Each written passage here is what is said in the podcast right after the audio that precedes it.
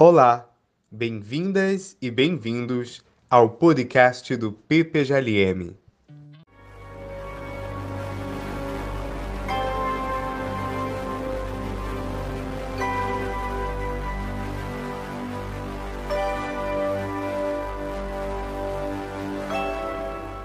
Oi, pessoal, damos início agora a mais uma entrevista aqui no podcast.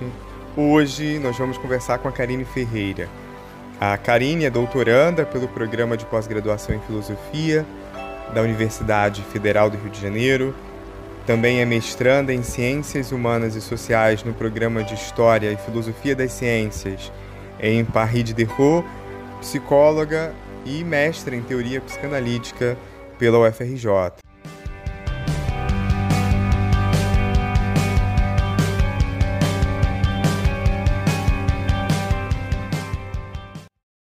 Primeiramente, Karine, obrigado por aceitar o nosso convite.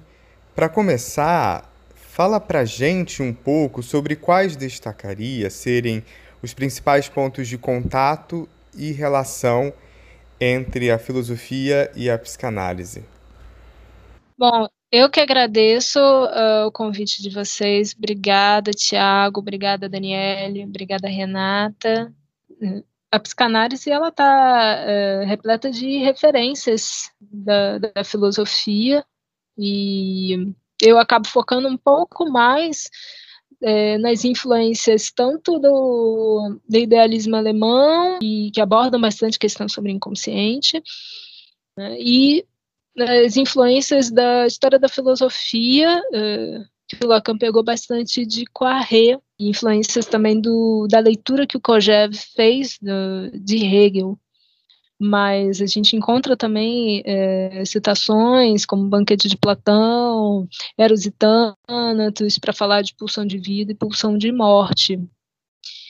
Bem, que eu posso destacar, né, é, claro, é o inconsciente como, como tema não só da filosofia, mas uh, como tema da psicanálise há algumas uh, diferenças, né, é, de acordo com os autores, o Freud, ele ele não inaugura uh, o inconsciente como conceito, mas ele se apropria de uma forma muito original, mas isso já está uh, presente em Scher, em Fichte, em Schopenhauer, em Nietzsche, inclusive de uma forma muito mais próxima de Jung, do inconsciente coletivo de Jung, do que o, como Freud vai utilizar. O inconsciente, originalmente, ele vem né, como, como um conceito dentro da filosofia. Né?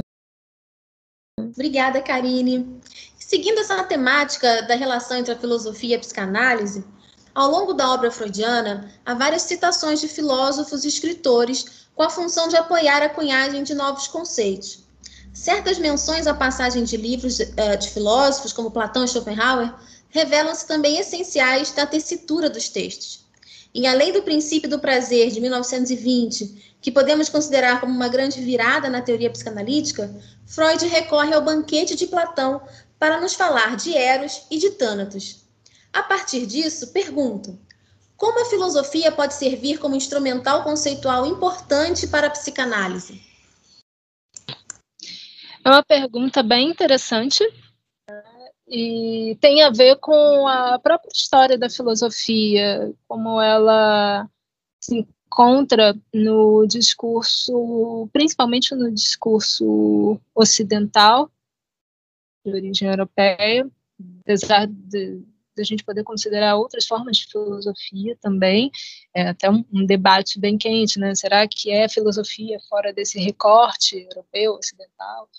Bom, acredito que sim, mas uh, não, não vou entrar nessa, nessa polêmica. Né? Voltando um pouco aqui, né? acho que a filosofia, de uma forma geral, a filosofia uh, como um, exercício do pensamento, né, uh, levantamento de, e trabalho de questões, a filosofia nos dá notícias de grandes insights da humanidade, perpetua, atualiza esses insights, né, e nos convida ao exercício do pensamento para contribuição com novos insights.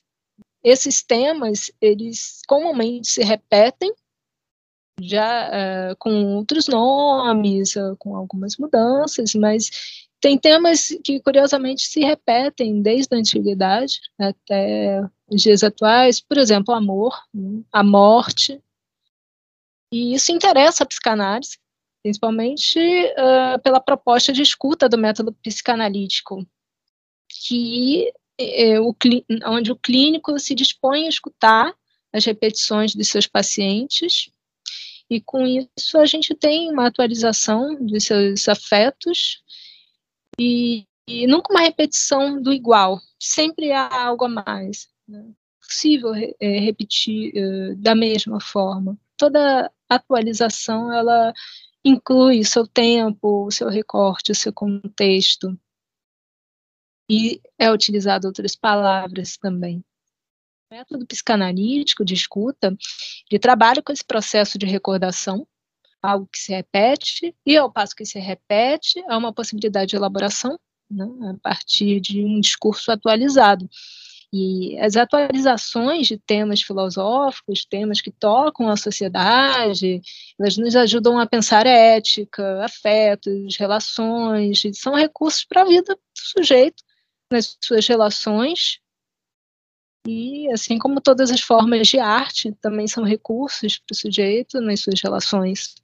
Até algo que eu me lembro uh, que a gente estava discutindo numa aula sobre Safo, eu tive na sexta-feira, e foi levantada uma, ah, uma observação muito interessante que na antiguidade poesia e filosofia elas uh, se misturavam, elas não tinham essa divisão. Né? A arte e a filosofia elas não tinham essa delimitação que a gente tem hoje. Então, a arte também é uma forma de atualização de temas importantes. E, bem, assim como alguns temas que retornam no contemporâneo, com mais reflexões, mais recursos simbólicos e outros recursos simbólicos com uma outra idade, com uma certa diferença, é, a gente pode fazer essa comparação com o sujeito no divã também, né? Que é um sujeito atravessado pelos discursos do seu tempo, pelas filosofias do seu tempo, uh, pelos ditos, né, uh, pela literatura, pelas poesias, por tudo, por todo o discurso que ele entra em contato na sua sociedade, né, com a ciência, com o discurso científico que ele entra em contato, independente desses discursos hoje em dia serem uh, delimitados por áreas, são discursos que atravessam esse sujeito né, e, ao mesmo tempo, são pilares para uh, teoria psicanalítica, justamente porque, elas, porque eles atravessam o paciente uh, a partir do qual uh, a teoria se constitui. Né? A teoria psicanalítica se constitui a partir desses discursos clínicos. Cada sessão é uma oportunidade de elaboração e um destino possível aos afetos, ou seja, uma outra possibilidade de satisfação, uma outra possibilidade de dizer é, sobre esses temas, sobre essa filosofia, sobre esses conteúdos, sobre essa Weltanschauung, essa visão de mundo qual o sujeito se apoia, apoia seu, a sua organização simbólica, apoia sua visão de mundo, né, o seu sentido para a vida. Podemos considerar que a absorção da filosofia pela psicanálise recebeu uma nova configuração a partir de Lacan em uma via de mão dupla. Se, por um lado, a filosofia foi integrada nas abordagens lacanianas, por outro, algumas destas concepções tornaram-se presentes em análises filosóficas a respeito da história da filosofia e em críticas de filosofias. Nesse sentido, como a psicanálise influenciou a ruptura do sujeito definido por suas relações com a apreensão racional de si, do outro e do mundo? É um pouco complicado, tá? É, falar em ruptura do sujeito racional. Pode ser que alguns autores apostem nisso na, na, na psicanálise como uma ruptura com o sujeito racional, mas uh, eu não consigo sustentar essa posição. Assim, Para mim não, não dá. Por quê? Porque a psicanálise ela não propõe outro sujeito, outra epistemologia, A psicanálise ela não propõe uma ontologia original. Né? A gente não tem nas bases freudianas, uh, na literatura lacaniana, na literatura winnicottiana, laplanchiana, na freudiana, junguiana, etc, etc, pós-freudianas, pós-lacanianas, a escola inglesa. Na psicanálise a gente não tem essa proposta, né? A gente não, vê essa proposta até porque a psicanálise trabalha justamente com esse sujeito, com esse sujeitinho mesmo, né? Esse sujeito racional, ele que senta no divã, por incrível que pareça. E a psicanálise trabalha com esse sujeito até hoje. Como esse sujeito que nasce no, no iluminismo, né, chega no século XIX, XX, com uma dívida enorme em relação às suas expectativas iluminadas, entre aspas, né, é, suas expectativas positivistas de racionalidade, de potência e de evolução. Que a psicanálise recebe é um sujeito uh, frustrado. Né? Uh, um sujeito iluminista frustrado, justamente por isso. Né? Psicanálise é um dispositivo clínico para a escuta desse sujeito fracassado do projeto iluminista, parafraseando Habermas, né? sujeito fracassado do projeto iluminista, mas ainda é ele. Que há de ruptura, que a gente pode falar, ah, uma ruptura, né? É, de subversão da psicanálise é a sua posição em relação a esse fracasso. Uma posição que admite, por exemplo, uh, os limites da apreensão do mundo e de si pela racionalidade. Né? Uma posição que aponta para uma construção idealizada de corpo e mente que se crê binário, que se crê binária no, no sentido de mente separada de corpo.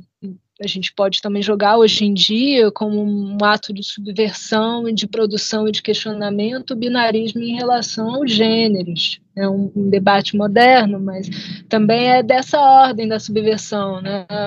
Uh, o queer, a teoria queer, por exemplo, ela não derroga que haja um binarismo entre homem mulher, mas ela questiona isso uh, de modo uh, como isso se implementou, como isso uh, é produzido, por que alguns sujeitos eles eles respondem a partir desses lugares, como que sai desses lugares, sujeitos que saem desse, desse binarismo, que questionam esse binarismo, eles são rechaçados, eles eles têm dificuldade de se localizar na sociedade.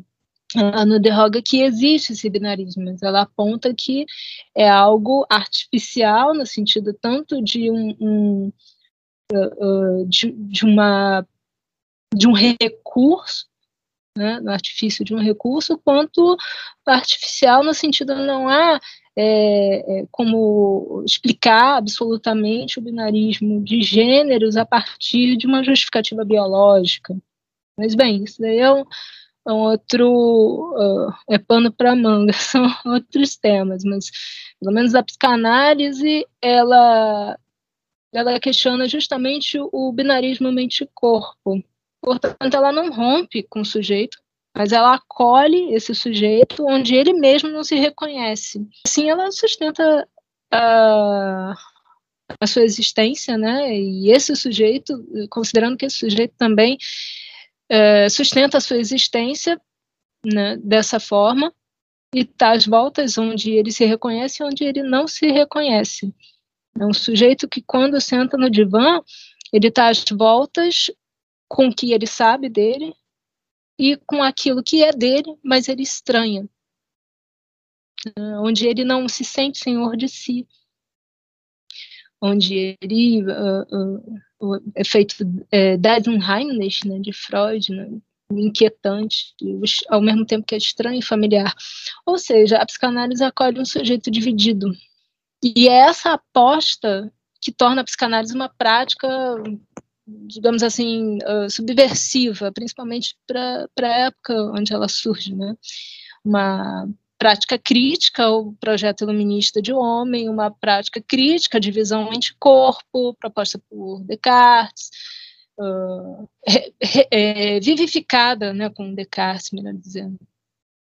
E uma visão de mundo positivista, subversiva em relação ao projeto de família burguesa no século XX e os esforços de explicar o projeto de família burguesa a partir de uma literatura com bases biológicas, desenvolvimento da medicina, explicações das relações entre homem e mulher e procriação, instintos, sempre muito próximos e, e mais próximo possível de alguma explicação biológica.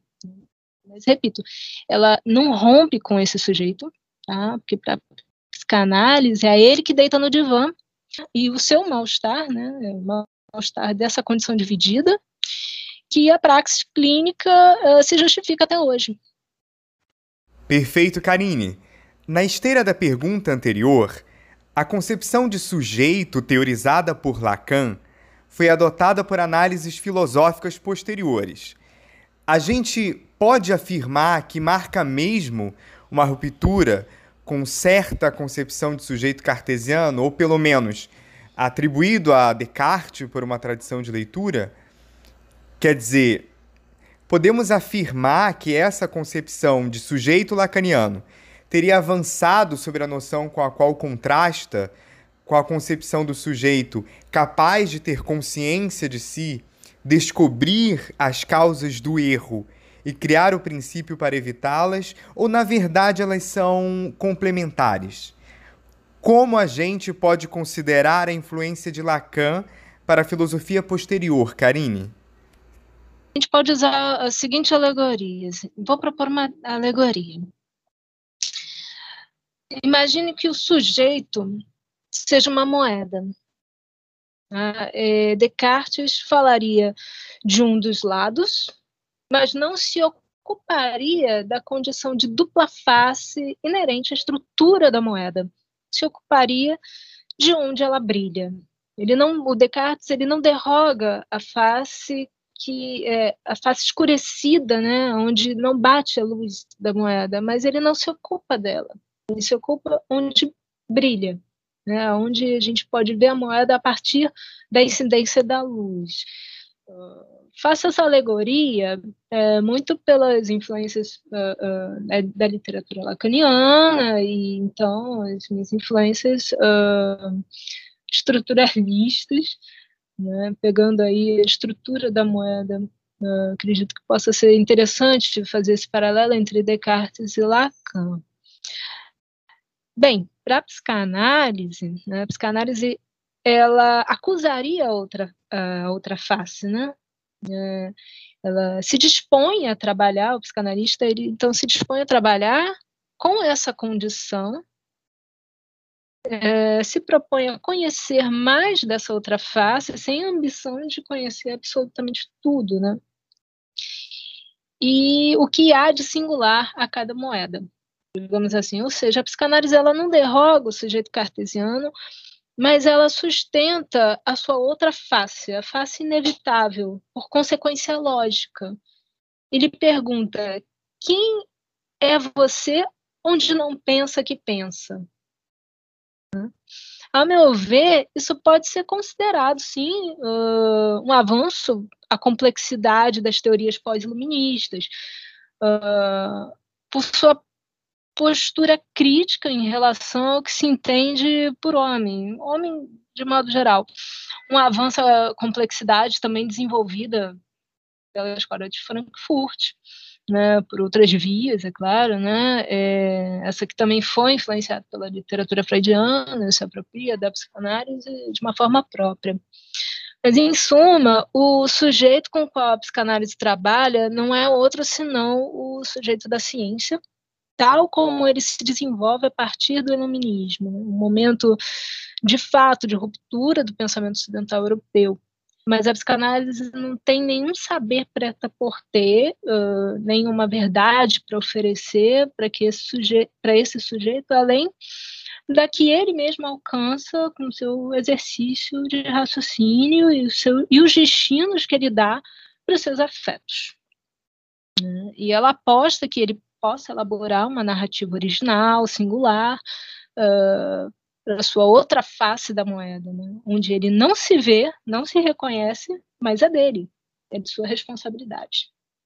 O dispositivo clínico da psicanálise tem efeitos de cura justamente por se propor uh, um lugar de aposta de que o sujeito pode criar narrativas onde ele não se reconhece e sustentar seu devir do modo que puder, e no momento mesmo que enuncia.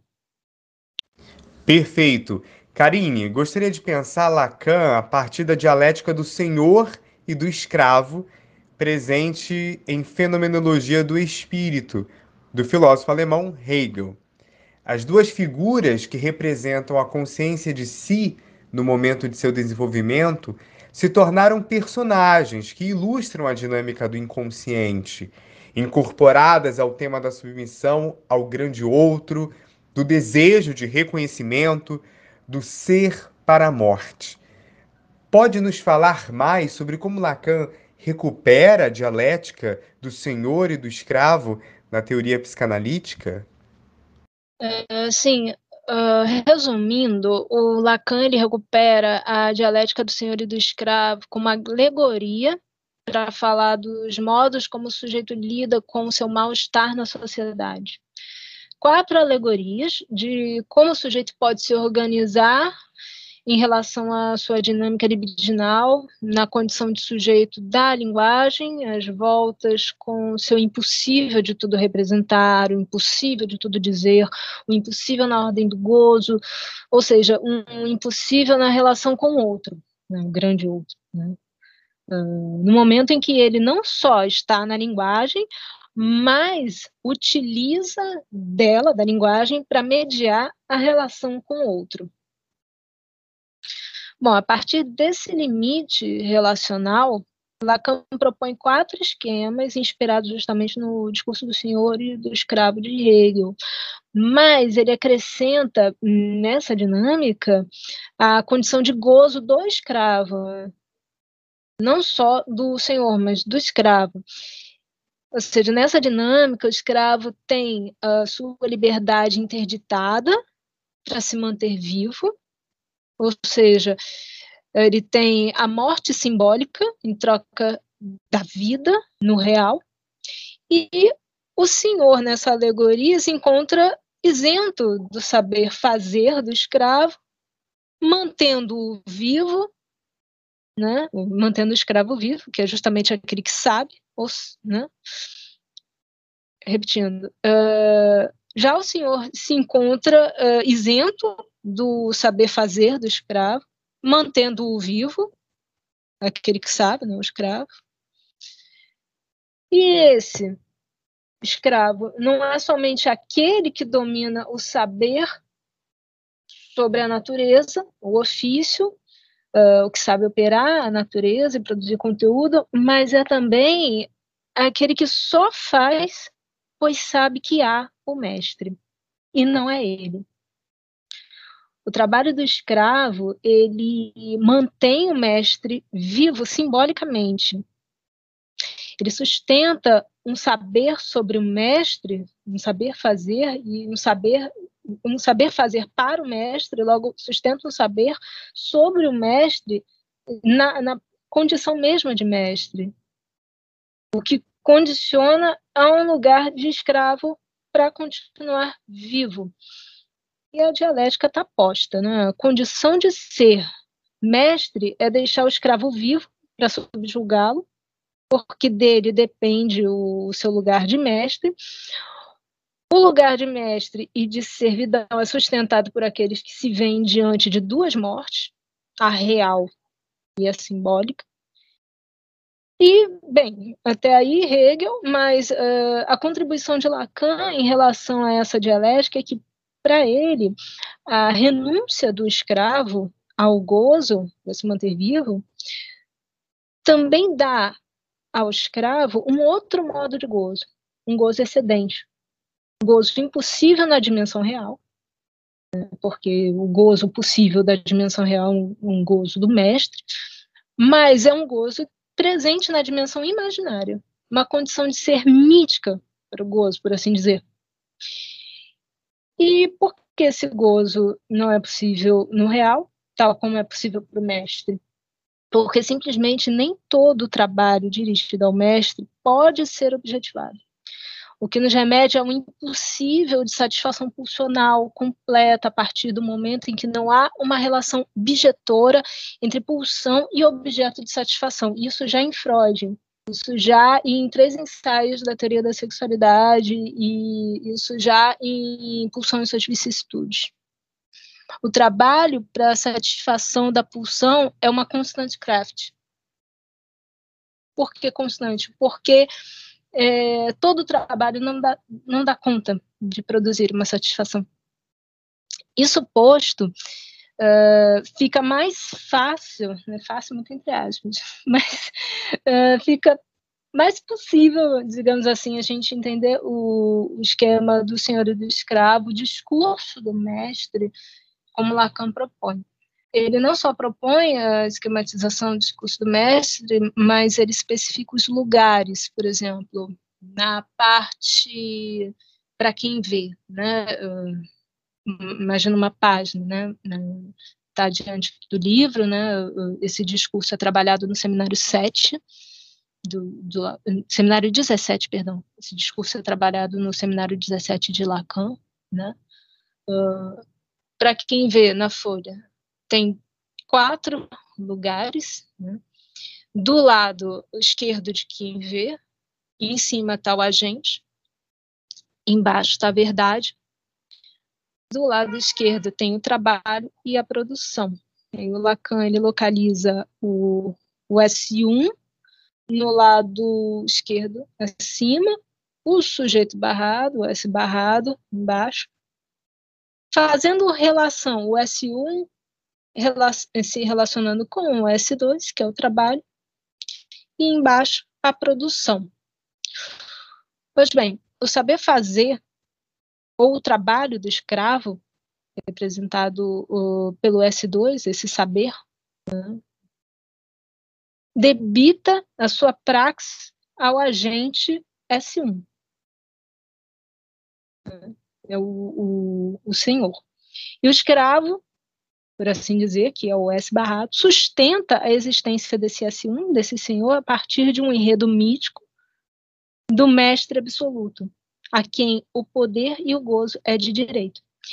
Esses lugares imaginários, eles são possíveis a partir de uma construção simbólica que suporta seu conteúdo. Ou seja, nós nós só temos notícias de um mestre a partir do escravo que o vivifica como tal. Aquele as voltas com o seu mal-estar, pois desse impossível na ordem do gozo é que depende a sua própria vida para o outro no laço social. Nesse ponto, é importante não perder de vista algumas implicações sobre a temporalidade deste, deste arranjo relacional que Lacan propõe. Só temos S1 a posteriori de uma organização simbólica a ele mesmo. Ou seja, só temos um S1 porque temos um S2. Ele vai justificar isso também uh, a partir da linguística. Né? Só temos um senhor, pois temos um escravo. Só temos um discurso a partir da, de como as palavras se relacionam, só temos um início, pois temos uma diferença entre antes e agora, só temos um inconsciente, pois o sujeito não se reconhece toda na sua organização simbólica imaginária. E sobre essa produção, onde ele localiza o objeto A, no finalzinho, ele é justamente o que resta como produto da impossibilidade do escravo em tudo objetivar, né? em tudo produzir, e de todo satisfazer o mestre. O objeto A, ele tem muita gente que fala, ah, porque o objeto A é o objeto do desejo. Calma lá. O objeto A, ele não é o objeto do desejo em si. Ele é o objeto representante da causa do desejo justamente na falta de um objeto que aplaque a pulsão. Considerando agora a relação entre psicanálise e filosofia da ciência. Para Freud, a gente sabe, a psicanálise fazia parte das ciências da natureza e, de modo algum, daquelas reconhecidas como é, do espírito, como então se chamavam na Alemanha da sua época, o que a gente compreende atualmente como ciências humanas. Hoje, contudo, uma asserção como essa parece muito estranha, né? Afinal, que objeto poderia ser mais humano do que o espírito humano para a psicanálise? Então, nesse sentido, eu, eu queria saber de você qual a relação, Karine, entre psicanálise e ciência hoje? Bom, como resposta, é importante a gente ter em mente da onde a psicanálise veio, da onde Freud veio e como ele sustenta a sua prática clínica.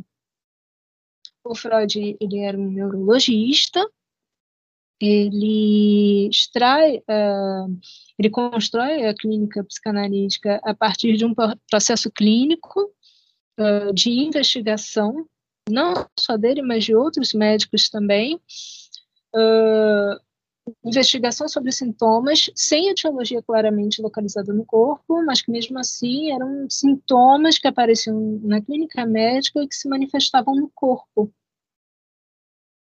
E bem, uh, a aposta na cura pela palavra, ela caracteriza o início da clínica psicanalítica, afasta um pouco a psicanálise, pouco a pouco afasta a psicanálise uma clínica médica, trazendo aí um, um caráter muito próprio da uh, talking cure, da, da cura pela palavra, mas desde o início das investigações de Freud, a gente vê uh, textos uh, sobre as afasias, projeto para uma psicologia científica, um movimento sempre de trazer para dentro do, do espaço clínico, do espaço científico, uh, questões que eram misteriosas, questões que não eram explicadas uh, a partir do estudo anatomofisiológico, da tecnologia anatomofisiológica que eles tinham no momento. E muitos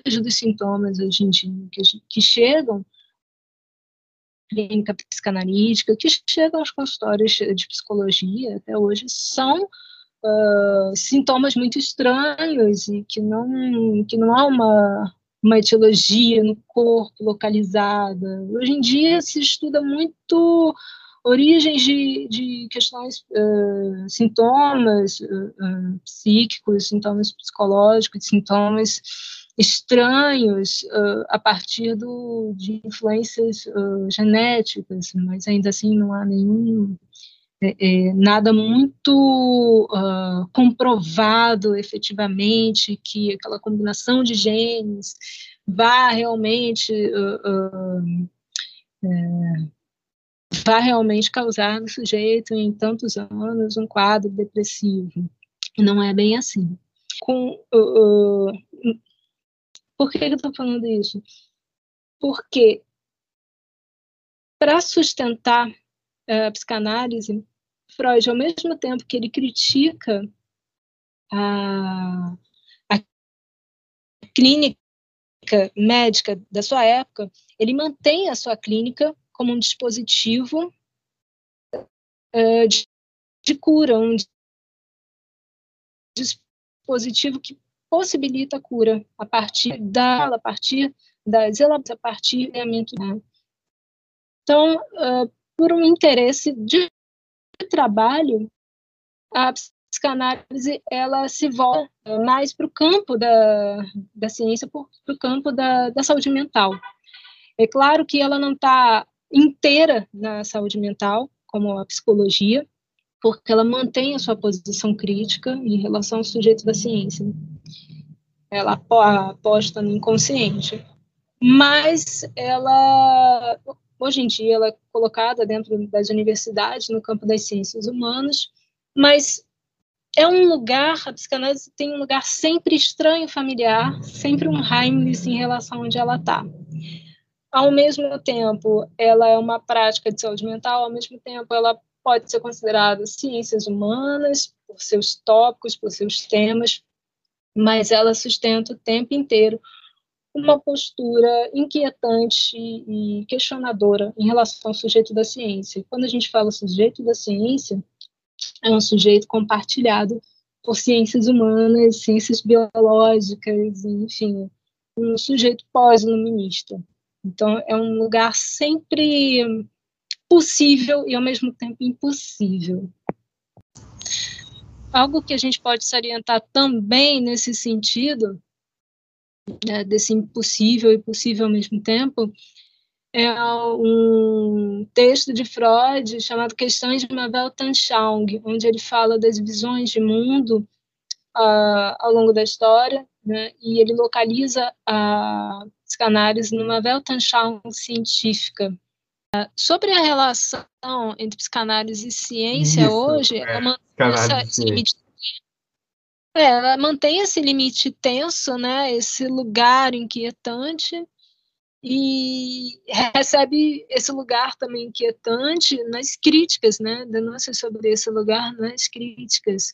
Ao mesmo tempo que a psicanálise ela está na universidade, que os psicanalistas eles uh, produzem conhecimento, produzem artigos, eles estão uh, aí submissos de alguma forma ao discurso universitário, os quatro discursos de Lacan, produzem um conhecimento, e em revistas científicas, inclusive, é, é, a psicanálise também recebe críticas uh, questionando a sua cientificidade, o, o, quão não comprovado é os efeitos da psicanálise. Por um lado, a gente tem pesquisas quantitativas, qualitativas, estatísticas dos efeitos da, da, psicanálise, por outro, um discurso repetitivo, questionando se a psicanálise é uma ciência ou não, se a psicanálise tem efeitos ou não. Não mais a psicanálise é um dispositivo clínico que tem seus efeitos de cura, e isso tem comprovação científica. Independente do lugar inquietante que a psicanálise tem em relação à sua construção teórica,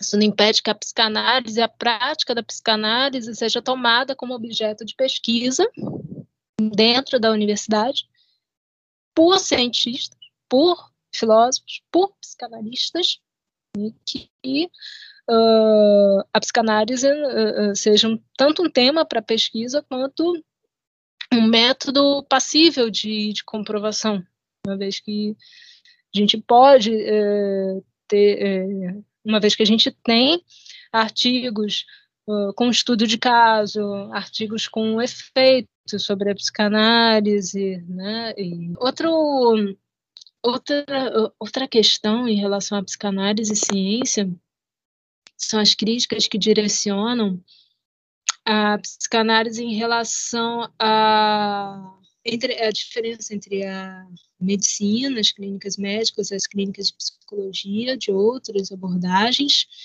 e a psicanálise, porque a psicanálise ela não depende de um diagnóstico fechado para propor uma intervenção.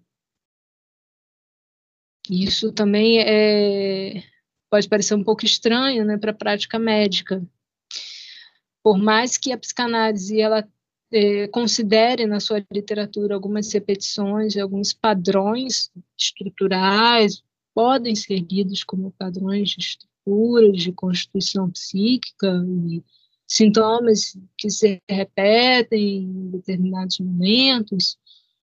Isso não impede que o psicanalista escute o sujeito e não tenha pressa para fechar um diagnóstico. O dispositivo da psicanálise, o método psicanalítico, ele funciona a partir do momento que o analista ele se dispõe a escutar e, sobretudo, a partir do momento em que há uma relação transferencial entre paciente e analista.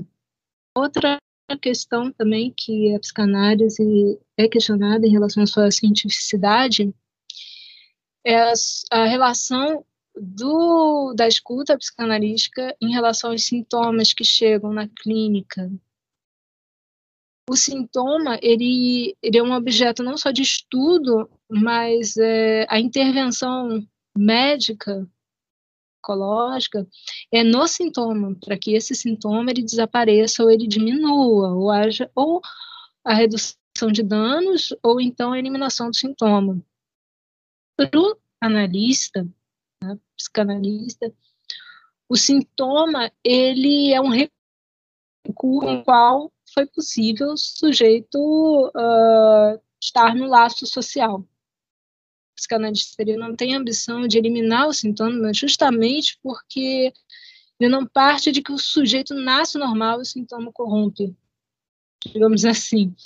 Não, não, há essa uh, a relação de normal e anormal, ela não entra para a psicanálise, tal como para outras áreas uh, de, de saúde mental e áreas médicas. Isso também é, é alvo de discussão e, e de questionamento.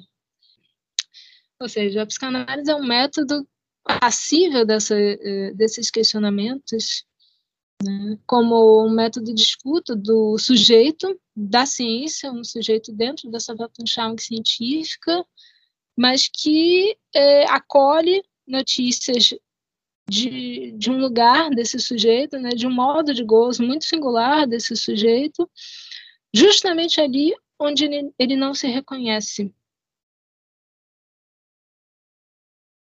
Isso não impede que a psicanálise ela seja objeto, a psicanálise como uh, seja objeto de estudos sobre a história da ciência, a clínica psicanalítica seja objeto de estudo dentro da universidade, dentro do pensamento científico. Está dentro do pensamento científico, mas é um, é um dispositivo de escuta que questiona a si mesmo o tempo inteiro. Porque quando a gente fala de sujeito ciência, a gente também está falando do analista. Karine, passando agora para um dos assuntos investigados por você, poderia nos falar sobre filosofia das relações? Bom, filosofia das relações é uma proposta de pesquisa é, que eu faço durante o meu doutorado. Né? Tem origens na minha graduação e no meu mestrado, onde eu estudei as relações parentais no campo da reprodução assistida com materiais doados e algumas implicações em relação aos discursos médicos e legais sobre uh, parentalidade e genética. Tanto discursos médicos do campo da reprodução assistida, quanto discursos legais, né, de, de, juristas que abordam o tema sobre direitos legais em relação a é, origem biológica, é, compartilhamento uh, genético, e também pesquisas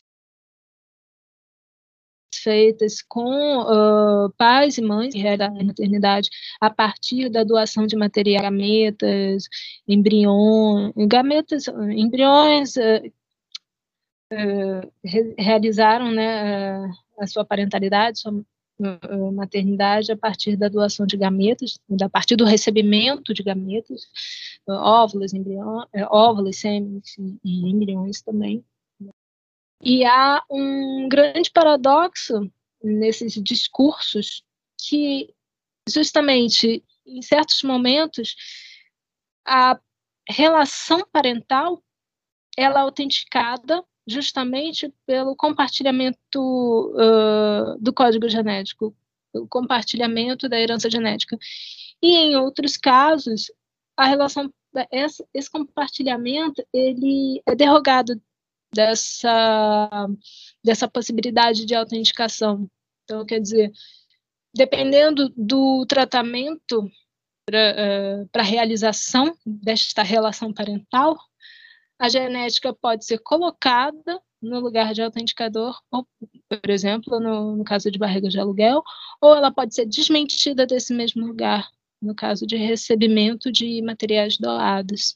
E a partir desse paradoxo, eu construí uh, meu pré-projeto de pesquisa para o doutorado para pensar uh, a partir de que lógica a gente pode entender o genoma no discurso científico, principalmente o genoma no mercado reprodutivo. eu faço uma comparação entre o mercado reprodutivo e sua regulação no Brasil e na França.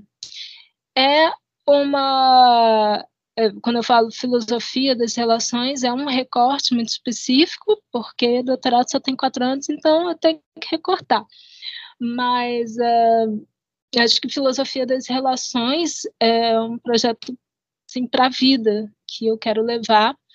E acredito que pode surtir muito mais uh, insights em relação às possibilidades de relações não só no, uh, tra se tratando de relações parentais, contando também com novas uh, configurações parentais, novas, por exemplo, sempre houve relações parentais, crianças criadas por avós, por tios, mas, por exemplo, compartilhamento da experiência da maternidade, isso é novo na, na história da humanidade, né? Doa, doação de, de gametas, doação de embriões, isso é, é, é algo que merece ser estudado e principalmente como essa, esses arranjos eles entram no discurso. A impressão que eu tenho é que o discurso sobre as relações ele ele ainda precisa do. Antes era uma herança de sangue, hoje em dia é uma herança genética para apontar uma verdade sobre a filiação parental. Por que, que essa, é, a genética é, ocupa esse lugar e como ela é desmentida desse lugar? Ao mesmo tempo que ela é, ela também não é a, a autentificação, vou dizer, de uma filiação parental. Enfim, são coisas que eu ainda estou pensando, ainda estou desenvolvendo. E mas fico muito feliz de estar compartilhando com vocês.